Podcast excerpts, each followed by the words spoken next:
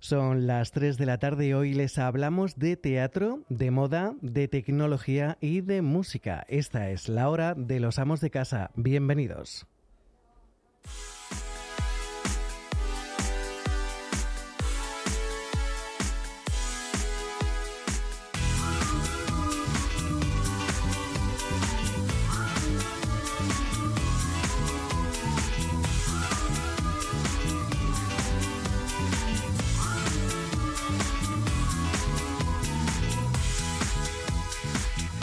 Saludos, amos de casa. Alguien inteligente dijo, no eres lo que logras, eres lo que superas. Estamos en Onda Madrid y esto es Amos de casa, todos a bordo.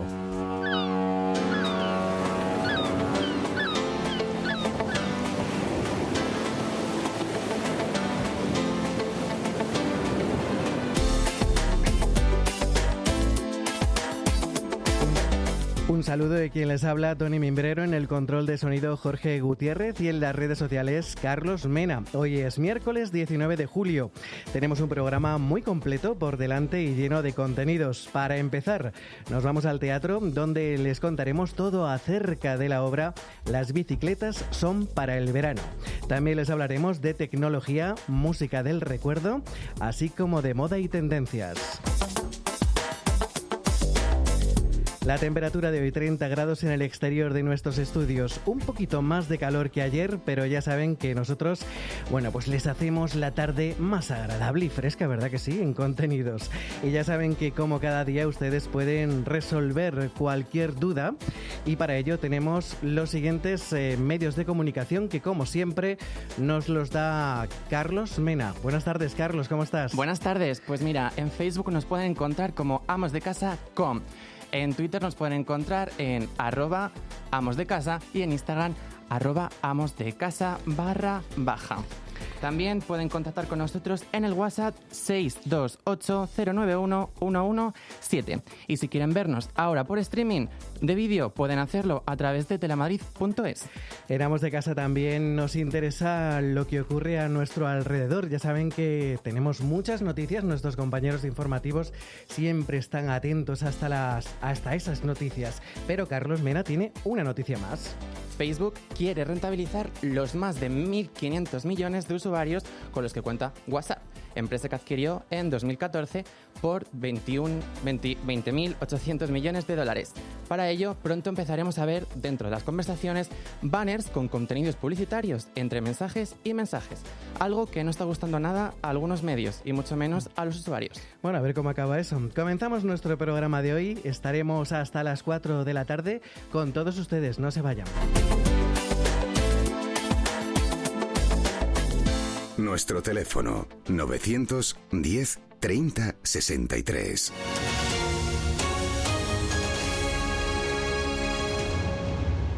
Vengo de un sitio increíble, la nueva tienda Miele. No será para tanto. Claro que sí. En el nuevo Miele Experience Center puedes ver los electrodomésticos más avanzados, pero también hay estupendos talleres de cocina. Yo he ido a uno de asados y está aquí mismo en Claudio Coello 17. ¿Dónde vas? A la tienda de Miele. Después de un intenso día de trabajo, los agobios, el tráfico, uy, recuerdas el oasis de tranquilidad, buena música, buen ambiente y no lo piensas. Vas directamente a las terrazas de verano del centro comercial Arturo Soria Plaza, un lugar relajante, mágico. Ven a las terrazas del centro comercial Arturo Soria Plaza. Vive una experiencia inolvidable.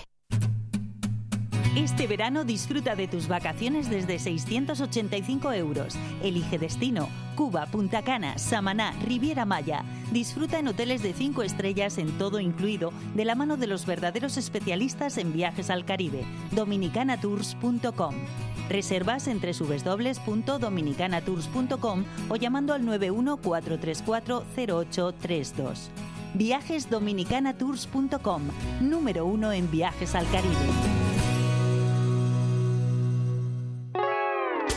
Pasar el verano en Acuópolis? Mola sentir que estamos en una playa en Hawái. Mola tener piscinas y toboganes tan infinitos como mis ganas de pasármelo bien. Y mola aún más conocer personal a supernenas, Ben 10 y Gumball. Consulta los horarios y compra tu entrada online desde 15,90 euros en villanueva.acuópolis.es.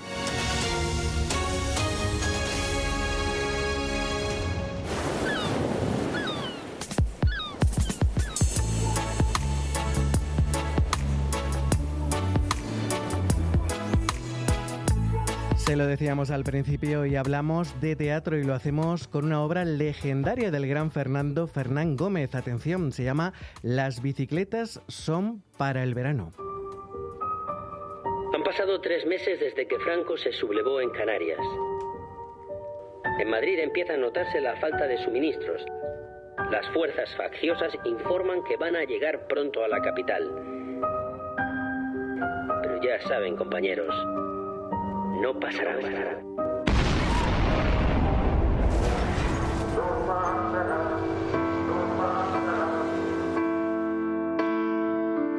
Las bicicletas son para el verano es la obra escrita por el gran Fernando Fernán Gómez y que se estrenó en 1982 ante un gran éxito de crítica y de público. Regresa ahora en una reposición ya que se conmemoran los 40 años de aniversario. En el verano de 1936 estalla la guerra civil en la ciudad de Madrid.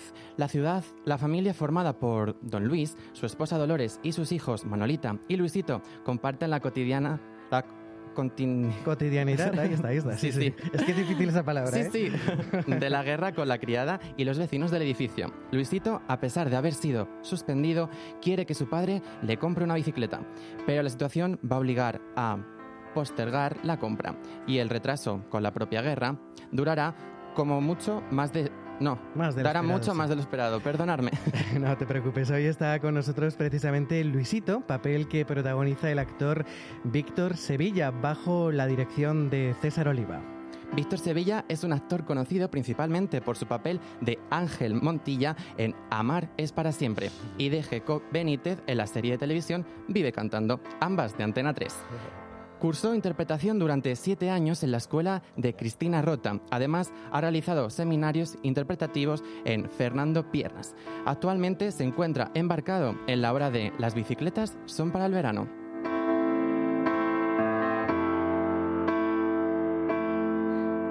Víctor Sevilla, muy buenas tardes, bienvenido a Onda Madrid. Muy buenas tardes, qué, qué maravilla ¿Has visto? descripción Nuestro compañero Carlos. hecho de nuestro trabajo y, y de, mi, de mi carrera corta o mucho. Bueno, pero eres, eres un crack, como él, también él es un crack. Por Gracias, cierto, ¿cómo Carlos. va el rayo?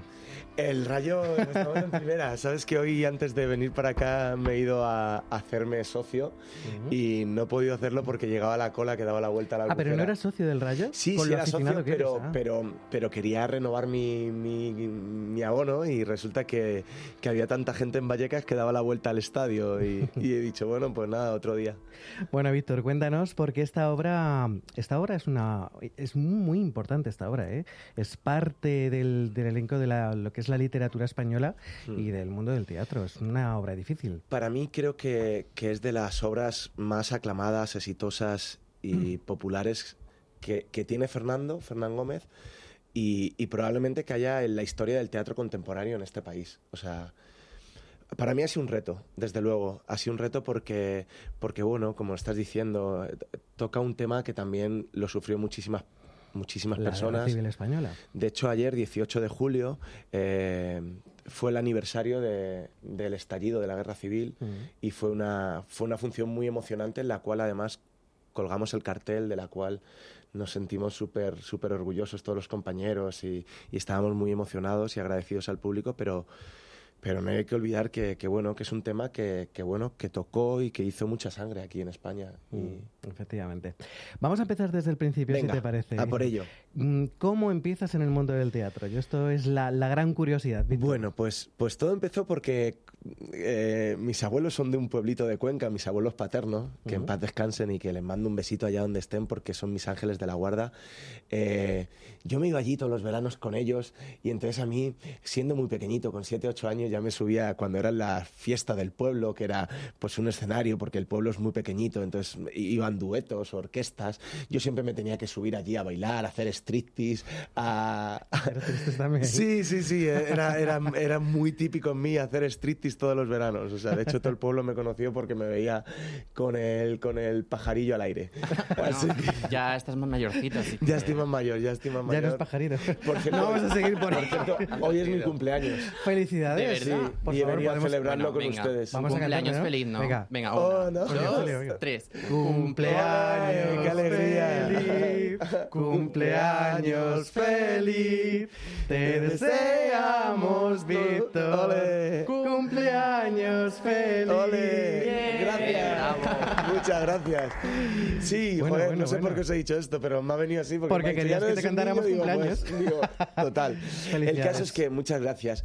Me lo pasaba muy bien en el pueblo. Entonces me subía en la marquesina de allí, de donde, del autobús. Todo el mundo, chiquillo, bájate de ahí, por Dios, que no sé qué. Pero el caso es que yo ahí me montaba mis películas y, y imitaba a, a los, a los vecinos del pueblo. Y entonces ahí, y entonces con 13 añitos, mi madre, que es una, bueno, aparte de ser mi mamá, mi gran amiga y... Lola.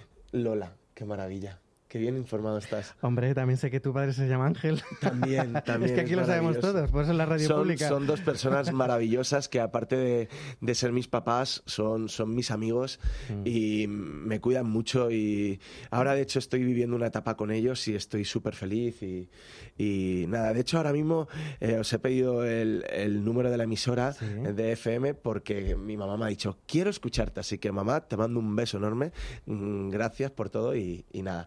El caso es que mi mamá me apuntó en una escuela de teatro, que es la escuela de Cristina Rota, con 13 añitos. 13 añitos. Era el más pequeño de, de mi promoción. eh, pues en mi promoción estaba Pablo Rivero, Javi Pereira, eh, Canco Rodríguez, Raúl Arevalo, pues un montón de actores que, que bueno, pues que, que están trabajando y que, que son hoy en día grandes actores de este país. Una buena cantera. Sí, sí, pero yo era el más, más pequeñito. Yo me tuve que tirar en, en el curso de adolescentes casi cuatro años. Mm. Porque, claro, porque no me podían pasar a primero, ni a segundo, ni a tercero, porque evidentemente tenía 13 añitos y solo podía hacer de Oliver Twist en las, en las muestras de, de la escuela. Entonces, ahí empezó todo. Ahí fue cuando... Y de Oliver Twist pasas a Luisito en esta obra. Sí, qué ¿Qué fuerte.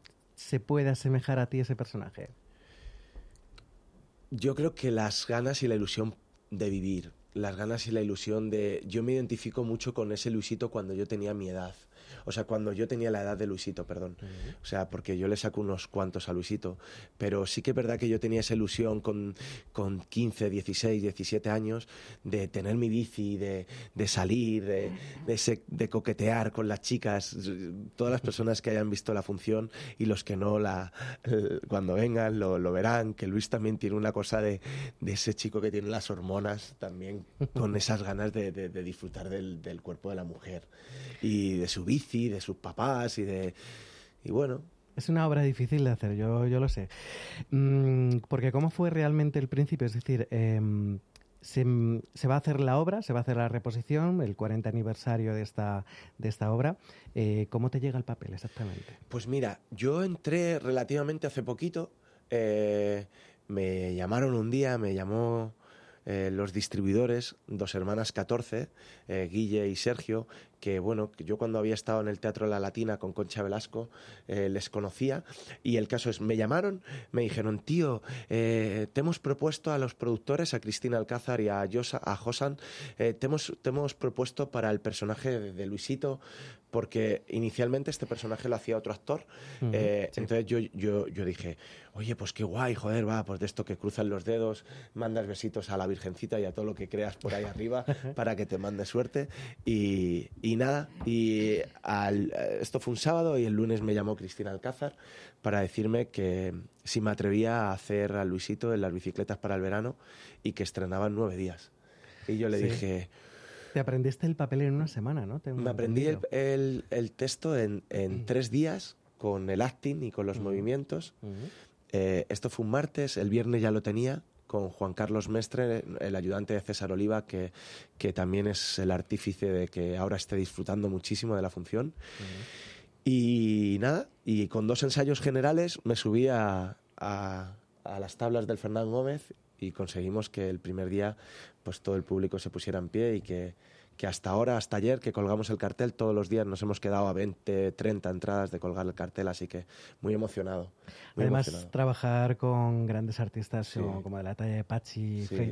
Que es padre en la ficción. Es mi ¿Cómo, padre. ¿Cómo es trabajar con ellos? Hostia, es maravilloso, pero, pero en realidad todos mis compañeros, Pachi, que hace mi papá, Rocío Muñoz Cobo, que es, es maravillosa y para comérsela y para llevársela a casa todos los días, mi hermana, Teresa Ases, eh, mi novia de la que me enamoro, que es Charito y Maluli, que hace dos personajes, que es Ana Caso, Agustino Ton, que hace eh, el vecino Memo, que es mi cuñado, que es... es un actorazo, pero de los de que te caes de espalda. Yo me quedé un bobado mirándole entre cajas. y bueno, Diana Peñalver, la gran Diana Peñalver, que es espectacular. Todos, todos, todos mis... Es una familia. Es que esta gente han conseguido crear una familia. Yo creo que por eso traspasa al espectador y por eso traspasa a, a todo el mundo esta función. Y tienes también series de televisión. ¿Qué prefieres, televisión o teatro? Hostia, es que el teatro es súper mágico. O sea... Tienes lo, un encanto. Sí, lo que vives en el teatro es mágico. Evidentemente la televisión o el cine eh, nos trae también muchísimas cosas. Te trae dinero, porque no hay que olvidarse de que, de que al fin y al cabo los actores, los artistas, también tenemos que trabajar para ganar dinero. Y se nos ha castigado muchísimo en estos últimos años con la subida del IVA, con, con los impuestos. Pero bueno, parece que, que, poco a poco se va. Pero evidentemente la tele tiene eso, tiene el reconocimiento que te da de que, bueno, de que un trabajo lo vean cuatro o cinco millones, o en este caso ahora con las plataformas de Movistar, HBO, eh, Netflix, puede llegar a verte millones y millones y millones de personas a lo largo del mundo. Entonces. Mm la repercusión es diferente, pero la magia que, que, trabajas en el teatro creo que no se paga con nada, porque mira, ayer casualmente fue una especial, una función súper especial, una función donde el público estaba súper metido. Pues yo durante más de la mitad de la función tenía la sensación de que la gente no estaba.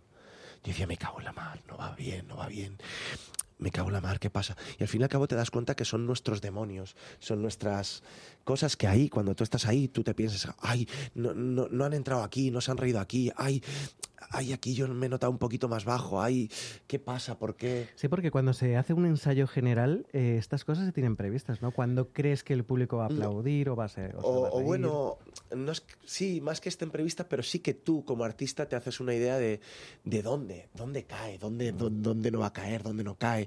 Ay, mira, aquí, anda, pues aquí, fíjate esto. Mm. Esto genera... Pero ayer fue muy bonito y claro, cuando terminó y es como ese aplauso, todo el público soberano se puso en pie, fue como nos quedamos todos como... Y ahí dijiste, que... me quedo en el teatro. Sí, sí, es maravilloso, el teatro es maravilloso, de verdad lo digo. Como actor en este país, un país difícil. Muy difícil. Ahora estás en la radio pública, así que lo puedes decir. Sí. Eh, ¿se, nos, ¿Se os valora lo suficiente? ¿Qué falta? ¿Qué problema hay? Bueno, es un tema complicado de hablar, pero, pero sí, que, sí que el 90% de mi, de mi profesión está en el paro. Es, es muy difícil. Eh, y uno, pues claro, cuando está en la oportunidad de estar trabajando se siente muy afortunado. Te, te, sientes muy afortunado porque eres consciente del paro que hay y de, de, la cantidad de gente o de compañeros que tienen que tener un plan B, un plan C, un plan D, porque no tienen para, para vivir de, de, lo que es la profesión. Creo que solo el 8% vive de la profesión.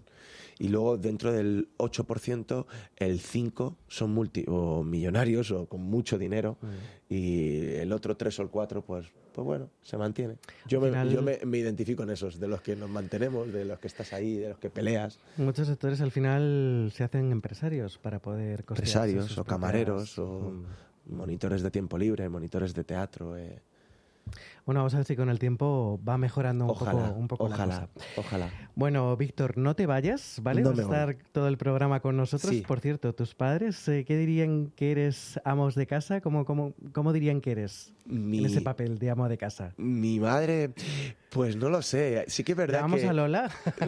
no, mira, sí que es verdad que, que intento, eh, pues bueno, pues es que me, me, parece muy fea la palabra ayudar, porque uh -huh. creo que, que todos tendremos que tener la responsabilidad de, de hacer cositas. Pero sí, no, no considero que, que, que, puedan quejarse mucho. Igual un poquito, pero no mucho. Bueno, vamos a recordar que estás en la sala Guirau del Centro sí. Cultural Fernando Fernán Gómez hasta el 26 de julio. Hasta el 26 de julio, de martes a sábado a las 8 de la tarde y los domingos a las 7. Y luego además volvéis en septiembre, ¿no? Creo. Eh, bueno, el día 26 terminamos en Madrid, eh, que es el jueves de la semana que viene. El sábado estaremos en Alcañiz, en Teruel, eh, que salimos de bolo. En un principio, hasta que digan lo contrario y no pasemos, no lleguemos a ese puente, no puedo decir lo contrario, pero en un principio estamos en agosto libres, aunque no lo sé, Vamos a ver qué pasa. Pero volvemos en septiembre en el Victoria Eugenia, Donosti, seis días, que es también algo muy bonito con la que quiero vivir porque nunca he estado en el Victoria Eugenia en Donosti. Maravilloso. Ya saben además que nuestros oyentes, bueno, que tienen esas formas de contactar con nosotros para preguntarnos lo que quieran. Y ya tiene Carlos Mena esas consultas para nuestro invitado de hoy. Pues sí, vienen por aquí. Por ejemplo, Mariana de Tenerife. ¿Cuál ha sido el personaje que más y cuál el que menos te ha gustado interpretar? Anda, el que más. Pues mira, el que más creo que fue junto con Luisito, que es uno de los personajes que me está gustando mucho interpretar. Fue también en el teatro. Eh, con una función que se llamaba La vida por delante, junto a Concha Velasco, que la protagonizaba junto a ella, y dirigido por José María Pou, que era un niño argelino, un niño que era hijo de una prostituta, y bueno, que fue criado por la madame de, de las prostitutas, que era, que era Concha Velasco, y era una, una función súper emotiva en la cual, bueno, eh, hice como 250 funciones, representaciones, salimos de gira y lo recuerdo como algo súper bonito, muy bonito. Y el que menos, también otra de teatro, pero me la voy a guardar, por favor, más que nada por respeto a, a, la compañía y a los compañeros. Luis de Málaga, ¿te hubiera gustado vivir en las épocas en las que te has desarrollado como actor? Por ejemplo, Amar es para siempre es una época en la cual tú no has vivido. No, igual que ahora eh, lo de Luisito. Ayer un, un, un espectador que vino a vernos me decía, tenéis que valorar los jóvenes lo que tenéis, que mira, que lleváis camisetas chulas, pantalones, que coméis, que tenéis una casa, una vivienda, que hay una paz, o sea, es como... Hmm. Y yo decía, ¿qué razón tiene usted? Eh, pero no sé, no sé si cambiaría mi época por esa, no lo sé. Realmente yo me quedo con la que he vivido porque es la que he vivido y, y le doy valor a todo lo que he vivido. Ana Belén de Murcia, ¿nos puedes describir el momento final cuando terminas la obra y todo el público te aplaude? Pues mm, Anabel, apretas el culete y te da, te, te da mucha, mucha, mucha, mucha alegría porque ves a la gente pues ahí, pues la ves súper emocionada, súper contentos y pues tú no te puedes sentir de menor manera, al contrario, es el mejor regalo. Pues muchísimas gracias a, a, todos nuestros oyentes también por esas consultas enviadas a nuestro WhatsApp y a nuestro compañero Carlos Mena que las va recogiendo durante la entrevista. Por cierto, con este zumo Perdón, con este zumo no. con este calor. Este calor. No hay nada mejor que refrescar. Y eso que lo estoy leyendo, ¿eh? No hay nada mejor que refrescarse tomando un riquísimo zumo. Pero no puede ser un zumo cualquiera. Tienen que ser los sabrosos y frescos zumos de Fruit of the World. Hay de todos los sabores: manzana, limón, hierbabuena. Por cierto, hoy son de fresa. Riquísimo. Sí, y melón, creo. Fresa y melón eran. Prueba los zumos de Fruit of the World, búscalos en internet o llama al 913525111. Y además de estos riquísimos zumos de Fruits of the World, no olviden también nuestras recomendaciones con los productos de Don Pal. Y es que Don Pal es sinónimo de calidad y excelencia. Jamones, embutidos, conservas y muchos más productos que podrán encontrar en su sitio web donpal.es.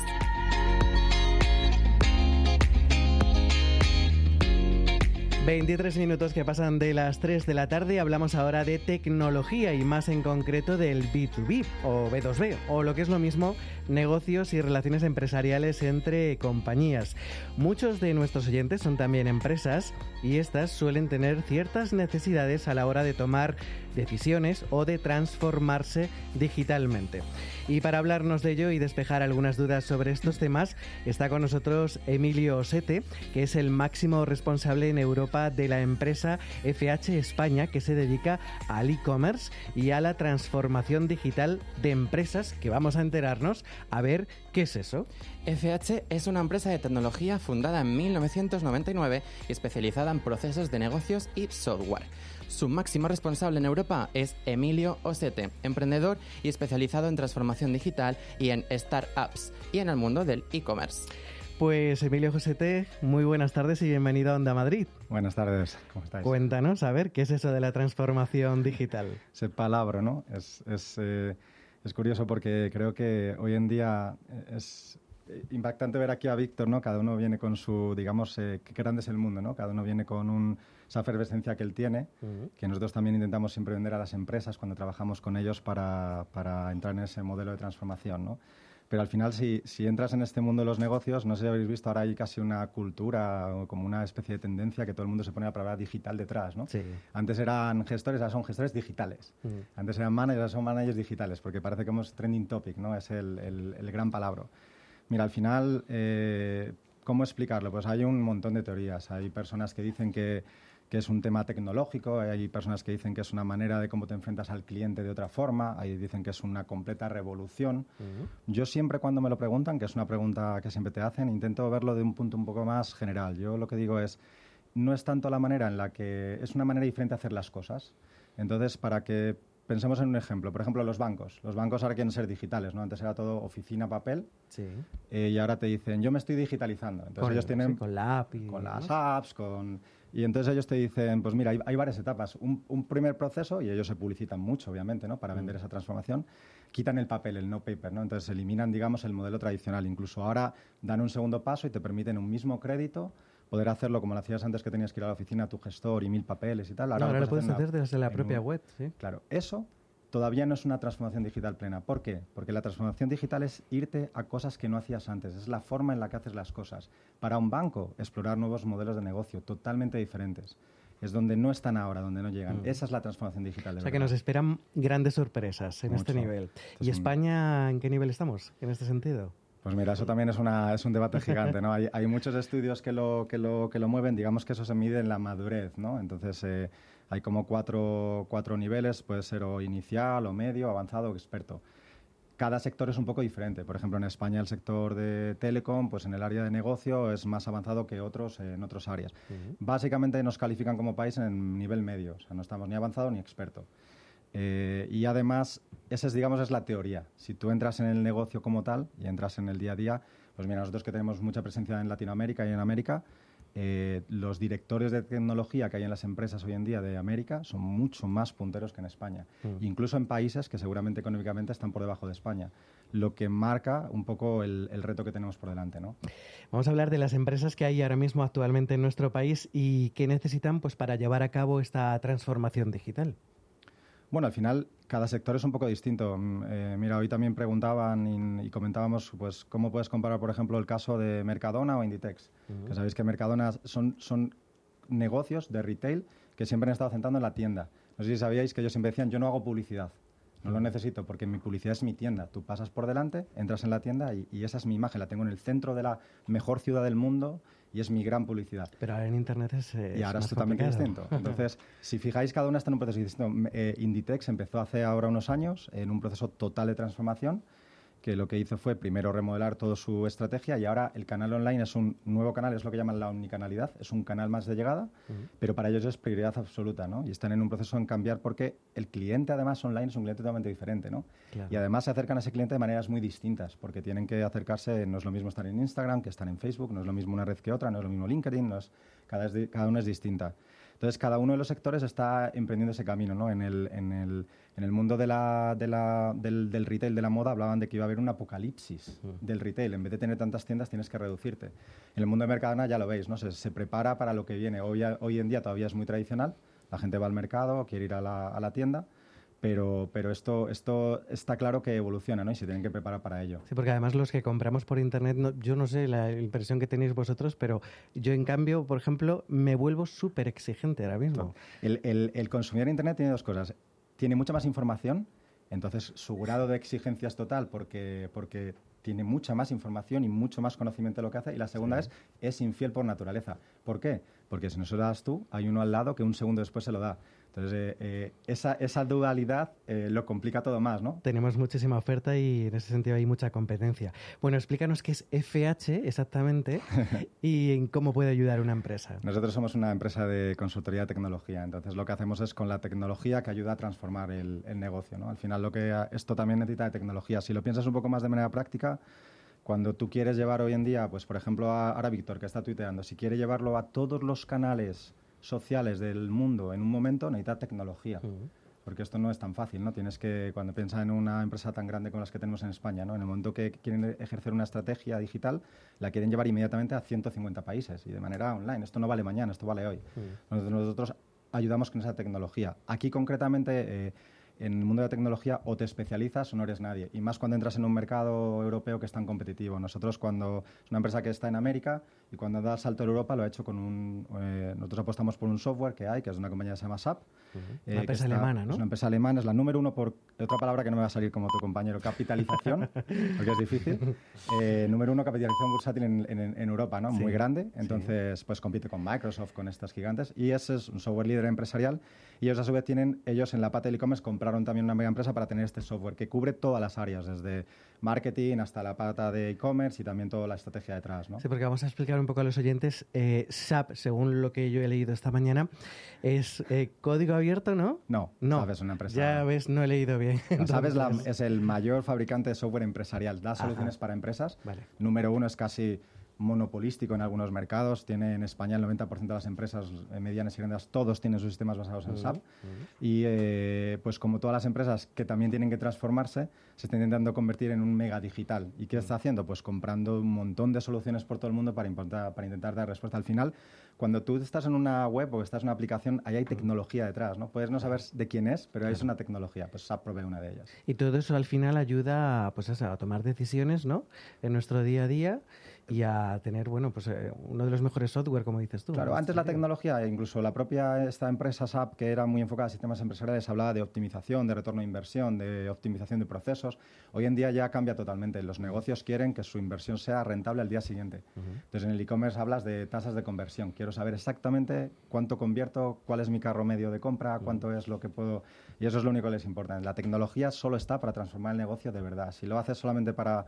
eh, no, no tiene sentido, ¿no? Es el único sentido es que de verdad te aporte en tu cuenta de resultados, ¿no? ¿Cuál es vuestro cliente objetivo en este momento que esté, seguramente estará escuchándonos alguno? Tenemos atacam- como, como el ADN de SAP en todas las grandes empresas de España, todas las que son eh, desde las pymes hasta las más grandes, estamos presentes Eh, y tenemos diferentes eh, soluciones para cada caso. Podemos ir hasta la más grande, y te hablo del IBEX 35, hasta una, un e-commerce más mediano, pequeño que quiere lanzar su estrategia. Y ahí ¿Un pequeño tenemos- Amazon?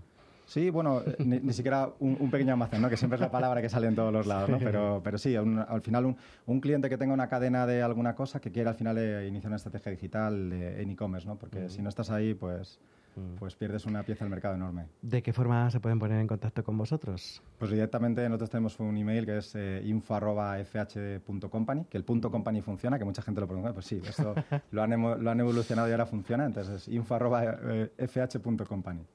Una última pregunta, Emilio. ¿En qué fallamos las empresas españolas? ¿En qué, qué, qué les falta ahora mismo? Bueno, es una pregunta muy general, ¿no? Pero a lo mejor eh, yo siempre digo, como cuando haces un plan de la emprendeduría y todo este concepto que hay ahora, lo más importante es que tengas claro tu, tu objetivo, ¿no? Tu target, ¿no? Muchas veces empezamos haciendo ideas, el plan, ni siquiera hemos definido nuestro público objetivo, no hemos probado si nuestro plan de negocio funciona o no. Esa es la clave para que una empresa, las empresas todo se basa en que algo funcione. No, no- yo siempre digo a todo el mundo, y mucho más en el mundo de e-commerce, no te pares, empieza, porque cuanto más pruebas, más testeas, eh, tú ves si un tweet que has hecho de esta manera te recibes 10 likes o recibes 100. Entonces, ¿por qué tienes que esperar a tener el tweet perfecto? No, no existe, es, una, es un paso. Entonces, cuanto antes te lanzas a tu objetivo, mucho mejor. Vale.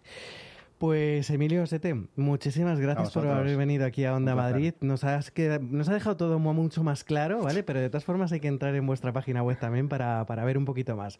Te agradezco mucho lo A dicho, vosotros. que hayas estado en Onda Madrid. Gracias, buenas tardes. Bueno, pues nos vamos ahora un poquito a nada, unos consejos publicitarios y enseguida regresamos.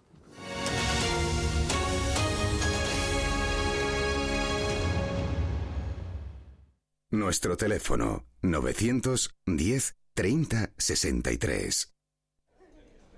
Vengo de un sitio increíble, la nueva tienda Miele. No será para tanto. Claro que sí. En el nuevo Miele Experience Center puedes ver los electrodomésticos más avanzados, pero también hay estupendos talleres de cocina. Yo he ido a uno de asados y está aquí mismo en Claudio Coello 17. ¿Dónde vas? A la tienda de Miele. Madrid Directo. En Onda Madrid.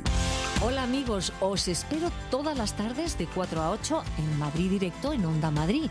Vamos a recorrer juntos la actualidad, noticias, protagonistas, opinión, sobre todo muchas ganas de compartir con vosotros cuatro horas de radio en directo. Os espero a todos, seguro que vamos a pasar juntos una muy buena tarde. Madrid Directo. Con Nieves Herrero. En Onda Madrid. Esto es Onda Madrid, 101.3 y 106 FM. Cuatro minutos que pasan de las tres y media de la tarde están ustedes en Amos de Casa, esto es Onda Madrid. Y nos vamos ahora hasta Miel Experience Center, donde nuestro compañero Pedro Caballero, bueno, pues ha presentado un evento dentro de lo que es el, el programa de actividades de Miele. Y queremos saber, pues, todos los detalles de este evento. Y es que ya saben que este programa sin Pedro Caballero, pues no sería el programa que es. Buenas tardes, Pedro. Buenas tardes, buenas tardes. Compañero. Muchas gracias por, ese halago. Oye, hay que darle la enhorabuena. Yo me lo paso muy bien de luego escuchándote. De luego se, se hace raro, se hace raro. Sí, ¿verdad? desde- Se hace raro sobre todo aquí sin, sin tenerte aquí al lado, pero bueno. Bueno, Pedro, hoy has estado en ese evento de Miele. Cuéntanos un poco para que la gente, pues, pues, nuestros oyentes sepan en qué ha consistido, qué es lo que ha habido. Cuéntanos. La verdad es que estamos, estoy muy contento porque hemos tenido pues, una gran afluencia de medios, también de blogueros gastronómicos, también revistas especializadas en el hogar, más de 30 personas que han estado asistiendo al evento y principalmente lo que hemos hecho es hablar de pues de algo que ahora todos vamos a utilizar, que es el frigorífico, ¿no? Pero no solamente del frigorífico, que también hemos hablado de él, sino de las frutas, ¿no? De las frutas, verduras, pues cómo sacarle el mayor provecho. También en este evento ha estado Rosalía, nuestra Mm. sala gastronómica en Amos de Casa, que también ha, ha estado confeccionando algunas recetas, aprovechando sobre todo estas frutas, y hemos tenido una participación grande, pero también no solo participación, sino también que han estado eh, muy involucrados en el evento. De hecho, alguno que otro me ha ayudado a colocar el frigorífico, que ha sido algo muy divertido, pero sobre todo lo que más nos ha gustado es que todo, todo el todos los asistentes nos han dicho que, que les ha, les ha- les ha- se van con un gran sabor de boca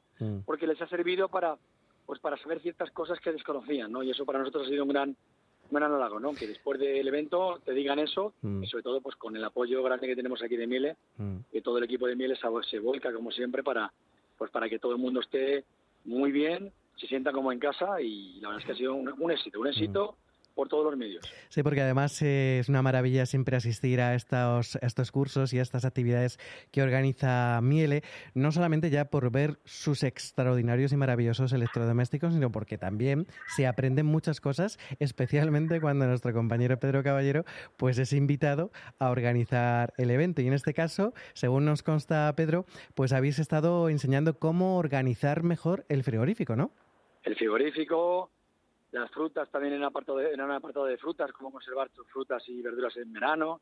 Y la verdad es que ya te digo, ha sido muy, muy, muy interesante, muy interesante. Y, y bueno, y sobre todo, pues un placer el tener a, a tantos medios tanta asistencia en unas fechas tan complicadas, que todos sabemos que estas fechas son complicadas para todo el mundo, porque ya hay algunos que están de vacaciones, otros que están casi a comentarlas. Un horario que sabemos que es de once y media, una y media, un poco complicado, lo acabamos de acabar ahora mismo. Acabamos, ahora mismo acabamos de, ya de recoger todo y la verdad es que eso te, te hace luego ver que primero tienes una marca que te apoya atrás, que es Miele, y luego un equipo en extraordinario, y luego, bueno, pues Amos de casa ponemos nuestro granito, ¿no? Nuestro pequeño granito de arena, que lo ponemos, no lo pongo yo solo, sino lo ponemos todos, vosotros que estáis ahí y yo que estoy aquí, ¿no? Todo el equipo de Amos de casa, que no lo conformo yo solo, sino lo conformamos muchos, muchas personas, cosa que por eso se pueden hacer estas cosas, si no, no se podría hacer. Si no, gracias a vosotros y gracias a muchas cosas que se pueden hacer en de casa. Bueno, Pedro, la valoración del evento entonces, del 1 al 10, bueno, yo creo Pues que mira, supera ya el no, 10, yo- ¿no? Yo diría sí, yo me iría al 10, porque la verdad es que sí es un 10. Un 10 por los asistentes, lo primero, que siempre hay que decirles a ellos que siempre, tanto los asistentes como los oyentes son los primeros que tenemos que agradecerles siempre. Y luego por, por donde hemos estado haciéndolo, que es, una, es un enclave, pues imagínate, fabuloso, ¿no? Entonces, todo ha estado de nuestra parte y nada más que nada más que tengo alabanzas, ¿no? También por Tony, Mm, Tony Delgado, mm. a través de, de, la, de, de ese organizador de este evento, que, que la verdad es que ha hecho una, una labor una labor estupenda y la verdad es que ha estado todo bordado, no ha quitado detalle y ha salido todo sin ninguna incidencia, ¿no? La verdad es que eso es lo que podemos decir. Todo a favor. Pues Pedro Caballero, mm, te echamos de menos, así que mañana vente para acá ya, ¿no? ya. Sí, sí, mañana, sí, la verdad es que sí. Los oyentes quiero que escuchen, no es que se crea que he estado de vacaciones, No, no, no. Pasa que, que todos estos eventos, lógicamente, requieren un esfuerzo de, pues, de prepararlos y luego de no solo realizarlos, sino está un, un pre antes que hay que hacer, Mm. un previo, y luego colocarlo y hacerlo, y en fin, tiene mucho trabajo. y la verdad es que sí, yo, yo estoy tranquilo porque estando vosotros ahí, estoy tranquilo totalmente, no tengo, vamos, al revés. Yo vengo escuchando, disfruto, porque hoy no he podido escuchar mucho, pero bueno, en cuanto me he podido enganchar, ahí estoy a, estaba al, al pie del cañón escuchando toda la, cómo lleváis las entrevistas fenomenalmente, como siempre, y no se nota mi ausencia. Luego, luego sabemos que escuchas el podcast para ponernos nota. Pedro, pues muchísimas gracias por la información de este evento en el Miel Experience Center.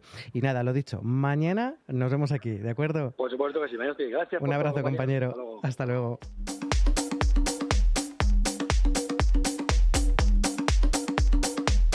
3 y 40 minutos de la tarde. Recuerden que están ustedes en dónde? En la mejor sintonía, en la sintonía de Onda Madrid y esto es Amos de Casa. Estamos pues hoy con mucha gente, con muchos invitados aquí que vamos a ir desgranando parte del programa hoy con todos ustedes. Pero uno de los eh, invitados importantes que tenemos también hoy aquí, pues ese es uno de los protagonistas de las bicicletas son para el verano. Ya saben que es Víctor Sevilla. Víctor, ¿cómo te lo estás pasando? Me lo estoy pasando muy bien, la verdad. Aunque que ahí te veo enganchado con el Twitter, ¿eh? Estoy, no, pero porque estoy viendo cositas. Hoy es mi cumple, entonces también estoy ahí, claro. pero me he quedado mm, prendado con lo que estaba contando el, el hombre que ha Pedro, estado, Pedro. Pedro, sí, sí. Que, que, oye, que es muy curioso todo Sí. lo que habla, porque yo de tecnología no tengo ni idea. Ah, decías, vale, vale, sí, sí, sí. o sea, no, Pedro también, ojo. Sí. Pedro también, aparte, tiene una voz tan campechana y de tan buena gente que me hubiese encantado conocerle. Pues a ver si te vienes un día y lo- ya... Porque Me normalmente encantará. es él el que presenta el programa. Ah, sí. Yo normalmente yo estoy aquí de supletorio, como digo yo. Pues está. Pedro, pues tengo muchas ganas de conocerte. Así que otro día me vengo por aquí. Bueno, ¿te gusta la moda? Sí, aunque mm, sí que es verdad que tengo etapas. Hay etapas que, que, que voy como mucho a la moda y hay otras etapas en las que, que soy un desastre y que voy ahí con lo, me corto pantalones, me corto. Siempre es como mucho a, a- a mi propio estilo. Creo que. Lo mejor es marcar, a lo mejor, ¿no? El- Sí, solo que a veces, mm, hay veces que me ven salir por casa y me dicen, ¿pero a dónde vas, alma de cántaro? Pues mira, para ideas y más sugerencias vamos a hablar con nuestro compañero Julio Cortijo. Julio, buenas Julio. tardes. Buenas tardes, ¿qué tal? Hoy nos traes además uno de los complementos. Fíjate que yo ese complemento no me lo he puesto nunca, pero también porque tengo una cabeza, un cabezón, que tampoco queda muy... Hay tamaños. Son las gorras. Sí, sí, pero es que la mía saldría un poco cara. Cuéntanos, Julio. Pues te cuento, huele a verano, huele a vainilla, huele a colores, a, cosas dulces, apetece pues salir a la calle, pero ¿qué pasa si salimos a la calle? Nos quemamos la cabeza. Ujú. Y hay que hacer de un accesorio para protegernos pues un complemento de moda. Os traigo gorras y sombreros. Mm. Gorras. ¿Qué gorra creéis que está en tendencia? Pues, eh, ¿estas de béisbol? ¿Tipos de Pues béisbol? sí, evidentemente. Las, que- las típicas gorras que te ponía Con tu ma- rejilla, ¿no? Las que tienen rejilla Sí, por detrás. exactamente, sí, cierto. Es, por ejemplo, la marca New Era, eh, hay un- sobre todo la New Era, la marca New Era es la que más me gusta. Tiene unas gorras de béisbol estupendas. ¿Por qué son tendencia? Pues, pues vamos a ver, es la típica gorra que te ha puesto tu madre de pequeño para irte a Benidorm. Es la típica gorra clásica que le queda bien a todo el mundo y que simplemente se reinventa, pues, yo qué sé, pues, al igual que también es tendencia la camiseta de I Love Benidorm, no va de broma.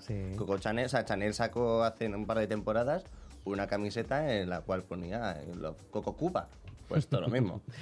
Yo de las gorras que no- normalmente me acuerdo de cuando era pequeñito era pues eso de España, que aparece aquí Sí. lo que es el, el mapa de España, o ya de estas ya de años y años que encuentras en algún armario de tus padres o algo, de Naranjito 82. También las he sí, también. Hay de todo. Pero es que realmente lo que es tendencia ahora mismo es. Porque lo esas gorras retro se llevan No lo llames retro, yo lo llamaría realmente un poquito más hortera. hortera, ¿no? Sí, pero que realmente mola. Yo no sé qué es mejor, ¿eh? Ya ni vintage, ¿eh? Ya ni vintage. O sea, realmente es hortera y es- tiene su encanto porque realmente es, ahora mismo una tendencia es Sí. el feísmo, aunque parezca una tontería. sí? exactamente. Curioso, sí. curioso. Es realzar O sea, cuanto peor defectos. vayamos, mejor. No, Ah. pero tienes que realzar tus defectos, que son lo que realmente a cada uno le hace bello. Estoy Realmente. completamente de acuerdo con Julio. ¿Sí? Sí. Realmente es eso. Sí. Pero, porque si no quieres una gorra, ¿qué quieres? Un sombrero, no le des más vueltas. Espera, eh, Julio, déjame presentar también a nuestro compañero también, Fran J. Reina, que muchos oyentes eh, seguramente lo conocerán de hace unas un par de semanas también, un poquito más, ¿no? Yo creo que un poco más, un mes, que vino, yo es que lo del tiempo, que vino para hablar pues sobre su empresa que es inviertologosisto.com in the works. Buenas tardes. Buenas tardes. Que si te quieres incorporar a la, a la tertulia de las gorras, Yo es que de ¿tú te pones gorras? ¿No te pones? Eh, no, no me quedan bien. Tú eres como yo, No, entonces. No, me gusta. Pues ya, ya aquí de- dos clientes no hay. Cuéntanos, cuéntanos. porque Pues, también dices que hay bueno, a ver cómo lo sombreros, vende, ¿no? ¿eh? Sí, A seré ver. eh, breve. ¿Vosotros conocéis los, los sombreros de Panamá, los sombreros panameños? Sí, sí, sí. Aníbal Lecter llevaba uno en la última película. Ah, mira. Es que me encanta esa serie, esa Pues el caso, esos sombreros son ahora mismo realmente la mayor tendencia que hay para el hombre. ¿Por qué? Porque realmente te da un, un porte, te da un poquito más de clase que realmente es muy bonita. Entonces, luce. Además, si lo acompañas con un puro, un buen habano, ya es tremendo. Pues realmente esos sombreros son un color beige, un color claro, que son los clásicos sombreros de, Pan- de Panamá. Pues realmente es un accesorio que puedes usar ahora, mañana, pasado. Tú que eres un buen personal shopping, eh, ¿cuál sería el atuendo ideal en este sentido con un gorro de estos? Por ejemplo, un polito, por ejemplo. No, ¿no? no, un ¿Camisa? traje, además un traje de raya diplomática que te queda un pelín ancho con una camisa con cuello cubano, me parece estupendo. ¿Color? ¿Blancos? ¿Así perlas? ¿La camisa? o- Pues fíjate, No, la- lo que es el traje. El traje negro con una raya Ah. blanca. Sí, sí, te pones unos mocasines, además de estos de rejilla, los típicos que llevan los abuelos, Sí. y una camisa con cuello cubano y quedas estupendo. Una Auténtico camisa blanca. chulazo. Desde luego. Sí, desde no, luego. exactamente, sí. Sí, sí, eso queda estupendo. Que por cierto, voy a contar una anécdota muy rápida. El- La gente llama al sombrero de Panamá, sombrero panameño, pero realmente no es de Panamá, es de Ecuador, se fabrica en Ecuador. Ah. Lo que pasa que se puso de moda cuando los obreros construyeron el canal de Panamá, era el único sombrero que utilizaban ellos, no usaban nada. Los importaban desde Ecuador hasta Panamá. Bueno, pues ahí queda la cosa. ¿Alguna, ¿Algún consejo más que nos puedas dar, Julio, hoy? Mm, mucha cremita en la frente que el sol quema. Y unas gafas de sol. un- Bueno, gafas de sol siempre, ya sé dónde comprarlas. Hombre, claro, yo también. sabemos todos. Por favor. Yo lo dije el otro día. ¿Dónde? En multiópticas. Ah, vale. Hombre, Obviamente. multiópticas H2O. Vale, vale. Bueno, vamos a continuar con el programa. Y es que muchos de nuestros oyentes son intrépidos emprendedores y seguro que están pensando en crear un negocio o llevar a cabo un proyecto en Internet. Sepan la importancia que tiene hoy en día contar con presencia en la red de redes y para ello no hay nada mejor que contar con profesionales que nos permitan disponer de esa presencia en Internet a través de la creación de nuestro sitio web. Sin embargo, no todo, bueno, no, no todo estriba en tener una página web. También hay que saber por dónde movernos en, Internet, qué hacer y sobre todo cómo llegar a nuestros clientes. Bueno, los más asiduos al programa saben que muchas veces hablamos de inviertoluegoexisto.com y hoy tenemos a su responsable, Fran, Fran J. Reina, que ha tenido la amabilidad de acercarse hasta los micrófonos de Onda Madrid para darnos todos esos consejos y todas esas pautas. Así que, de nuevo, buenas tardes, Fran. Buenas tardes. Bueno, Fran, mm, ¿qué necesitamos para llevar esas ideas que tenemos en mente a Internet? Para hacer de esas ideas, pues quizás un negocio, una forma de vida, ¿no? Eh, vale, yo creo que esto es un tipo de negocio que tienes que contar sí o sí con, con algún tipo de agencia que te eche una mano porque al final lo barato sale caro. Eh, siempre queremos reducir costes a la hora de montar un negocio, normal. Y solemos hacer cosas nosotros. Lo que pasa que no tenemos esos conocimientos y al final eh, invertimos un dinero que luego tenemos que volver a invertir en una agencia para que lo haga en condiciones. Entonces, lo primero que yo diría el paso es contactar con una agencia que sepa estudiar tu objetivo y sepa lanzarte un poco al mercado eh, y proporcionarte unos, eh, un retorno de la inversión que se llama.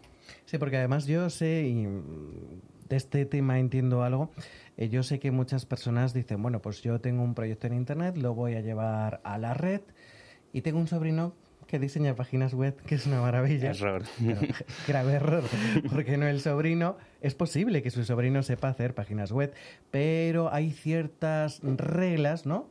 Ciertas cosas que hay que tener muy en cuenta, sobre todo, por ejemplo, en temas de usabilidad, ¿no? Y de saber vender, llamadas de atención, en fin, todas esas cosas eh, no siempre se saben. Entonces, por eso creo que lo que quieres decir, Frank, es eh, que hay que contar, pues eso, con una empresa Eso experta, ¿no? En este sentido. Porque hay dos tipos de web, además, dependiendo del negocio que queramos montar. Mm, Una tienda online, una página web presencial. Hay muchos tipos de webs. O sea, está la web corporativa, que digamos que no vendes eh, un producto, sino que puedes llegar a vender un servicio, una presentación. Es tu carta de presentación en Internet, que sería la web corporativa. Y el e-commerce, que son un poco más los dos más conocidos, el e-commerce ya es la tienda online. Ya no te tienes que desplazar al comercio eh, y la tecnología te proporciona, digamos, eh, ese escaparate online a través del cual tú puedes vender. Amazon, por ejemplo, o cualquier otra tienda online que todos conocemos, donde compramos eh, colonia, zapatos, ropa, todo de manera online. No te mueves ¿Y de qué es? Invierto lo que existe es una herramienta que hemos sacado eh, para orientar eh, a, a esa, a esa gente, a, esa- esos emprendedores o esas empresas que están un poco perdidas a la hora de- del, del marketing online y te proporciona información suficiente eh, para poder, digamos, lanzar un poco tu empresa online. Bueno, ¿cómo podéis ayudar a, por ejemplo, estoy pensando ahora mismo en algún oyente que dice, bueno, pues yo tengo mi tienda física, mi tienda tradicional y la quiero pasar a internet o cualquier persona que está en su casa y diga, bueno, es que yo tengo una idea y quiero transformarlo también en, en digital, ¿no? ¿Cómo le ayudaríais? ¿Cuál sería el proceso? El proceso, el primer paso sería sentarnos con ellos, eh, estudiar un poco su público objetivo, es decir, dónde quieres llegar, a qué, a qué tipo de perfil de personas quieres llegar, de consumidor, eh, qué, qué- qué tipo de inversión quieres realizar o qué máximo, y eh, a partir de ahí hacerle un estudio de mercado y ofrecerle los diferentes, eh, digamos, canales de venta que puede, puede ejecutar. Vale. Y después de tener el sitio web, pues ¿qué, qué podemos hacer? Porque yo además sé que las redes sociales en este punto son importantes, ¿no? Para, porque, claro, ya tenemos la página web y ahora qué hacemos. Vale, mucha gente se cree que montando una página web ya vas a aparecer en Google. O sea, vas a aparecer en Google con el tiempo, pero probablemente aparezcas en la página 55. O sea, Cosa que normalmente no eh, solemos es que mirar. no vas a mirar a partir de la 2 ya no pasas. Entonces lo ideal es hacer posicionamiento SEO, que sería el que pagas a una agencia para que trabaje tu web eh, en la sombra, por llamarlo de alguna forma, y te vaya adelantando puestos. La otra forma es publicidad online, o sea, o marketing, remarketing, perdona, que es el banner eh, que te persigue cuando visitas un producto y luego te sale en Facebook, te sale el producto que has visto en Amazon, eso sería remarketing. Entonces al final te lo muestran tantas veces que al final acabas comprando ese producto o adquiriendo ese servicio. Entonces sería, eh, después de la web, es indispen- indispensable eh, invertir en marketing online. Bueno, pues ya saben ese sitio web que pueden entrar ustedes ahora para comprobar esa, es, todas estas cosas que este nos está contando tan interesantes Fran J. Reina, que es inviertoluegoexisto.com, inviertoluegoexisto.com. No te vayas, Fran. ¿Te No gustan las canciones de verano? A mí me gusta toda la música. Sí. Y a ti, nuestro compañero de teatro. Todo, todo. Dime alguna canción que te recuerdes así del verano, a ver. Eh, del verano, eh, yo quiero bailar. Esa es una de ellas. Toda la noche. Ta. Pues esa. ¿A ti, Julio? ¿Te acuerdas de alguna? Ay, eh, la de. Ay, el sol está en la playa. ¿Cómo es esta canción? No, que tiene más años que la tos y más años. Bueno, claro. Más años que la Ay, no tos. sé cómo se llama. Bueno, un rayito de sol puede ser. Esa, esa. Ah, también, vale. Rayo de sol. Oh, oh, oh. Bueno, pues más canciones de estas tiene nuestro compañero Carlos Mena, que como siempre rebusca en internet y sobre todo en nuestros rincones de la mente. Adelante, Carlos. Pues sí, porque las canciones de verano siempre están con nosotros porque cada verano sacamos una canción. No sé cómo lo hacemos, que siempre los artistas tienen que poner una canción para que sea la canción del verano. Que se lo digan a Georgie Dan. por ¿Y, y cuál es la de este año, Carlos? La de este año todavía no hay, porque hay una guerra ahí entre la nueva de Calypso, de em, Luis Fonsi, pero todavía no sabemos si vuelve a ser Luis Fonsi la canción del verano o no. Así que bueno, ahí está también Sin, Pi- Y Sin la- Pijama. las chicas estas de Operación Triunfo también lo Lo están pe- malo. Lo está petando esa fuera lo canción, ¿no? malo, no, no, no. Sí, ¿no? Sí, sí. Es como que eh, por lo menos ha sido la de preverano, sin Sí, duda. Puede ser. Así que bueno, pues vamos A las del con... recuerdo. Sí, Vamos con las primeras. Venga. No te quieres enterar que te quiero de verdad. Pues la actriz española Concha Velasco se introdujo al mundo de la música con esta canción. Su voz ronca tan característica y su ritmo bailable hizo que esta canción fuera una opción para levantarte de la silla. Recrea el desamor que sufre una mujer tradicional frente a su potencial competidora, la mujer Yeye.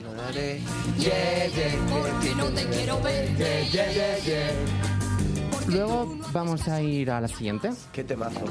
A ver, a ver, a ver, ¿cuál es? Por si acaso Hombre. se cae el mundo, todo el Rafaela tiempo Carrá, ¿no? Pues es que Rafaela Carrá es una cantante, compositora, bailarina, actriz y presentadora de televisión. Esta chica lo tiene todo, ¿eh? Sí, yo no sé cómo esta mujer no se ha roto el cuello con esos movimientos que pega. El me explota, explota, me explo. Fue la creadora de esta canción y la presentó en televisión con un modelito rojo. Ahí va, Carlos, ahí va. Venga. Hacer bien el amor hay que venir al sur. Pues es que ese modelito rojo y el baile que realizó para presentarlo fue algo que la caracterizó mucho y oye, todos lo conocemos, ese- esa licra que apretaba. y vamos con la siguiente canción. A ver, a ver. Toma. Tremenda, tremenda. Y es que esta canción creo que todos nos sabemos el baile y luego lo vamos a bailar en la sala VIP.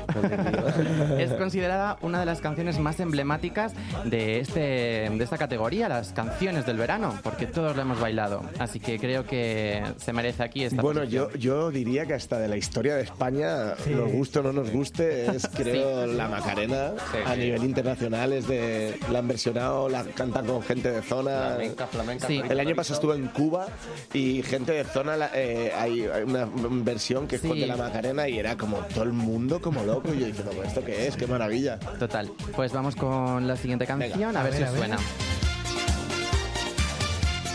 ¿Y esta cuál es? Esta es más muy conocida, pero no es... Ahora cuando empieza a cantar. A ver, a ver. Este Domingo, carita. Nos vamos para el campo a comer la barbacoa. Y nos reunimos con un Pues montón de gente. Es que Georgie Dan se convirtió en el rey de la canción del verano. También se dijo que sus canciones rozaban un poco la horterada, pero aún así siguió siendo el rey de las canciones Me del tengo que verano. levantar, Carlos, perdón. Hombre, es que esta canción es para bailarla, la Es que- barbacoa. Sí, sí, sí. Las, eh, los oyentes no lo ven, a no ser que estén entrando en streaming de vídeo, pero aquí Víctor Sevilla se ha puesto a bailar. A ver, a ver. La barbacoa, ahora, todos juntos. Maravilloso, qué maravilla. Qué Y bueno. ya vamos con la última, que esta sí que nos, nos queda más cerquita. A ver. Ah, Las ketchup. Las ketchup. ASRG, ¿no? Sí. Mira lo que se avecina a la vuelta de la esquina. Viene Diego rumbeando. Con la luna en las pupilas y en su traje agua marina van restos de contrabando. Y donde más no cabe pesar de ser una canción con un estribillo complicado de pronunciar y de saber concretamente lo que dice, porque Sí, hasta años después no se ha hecho ya la transcripción. Bueno, se convirtió en una canción del verano. La parte del estribillo se convirtió en lo más popular junto al baile fácil de aprender, que todos no lo sabemos, ¿no? Mano Sí, sí, sí, arriba, mano abajo y luego las dos para arriba. Así que creo que esta recopilación de estas canciones todos nos las sabemos y creo que es un buen recuerdo de las canciones del verano. Que Pues vamos a próximamente, bailarlas, ¿no? Sí, próximamente traeré nuevas. Venga, vamos a bailarlo.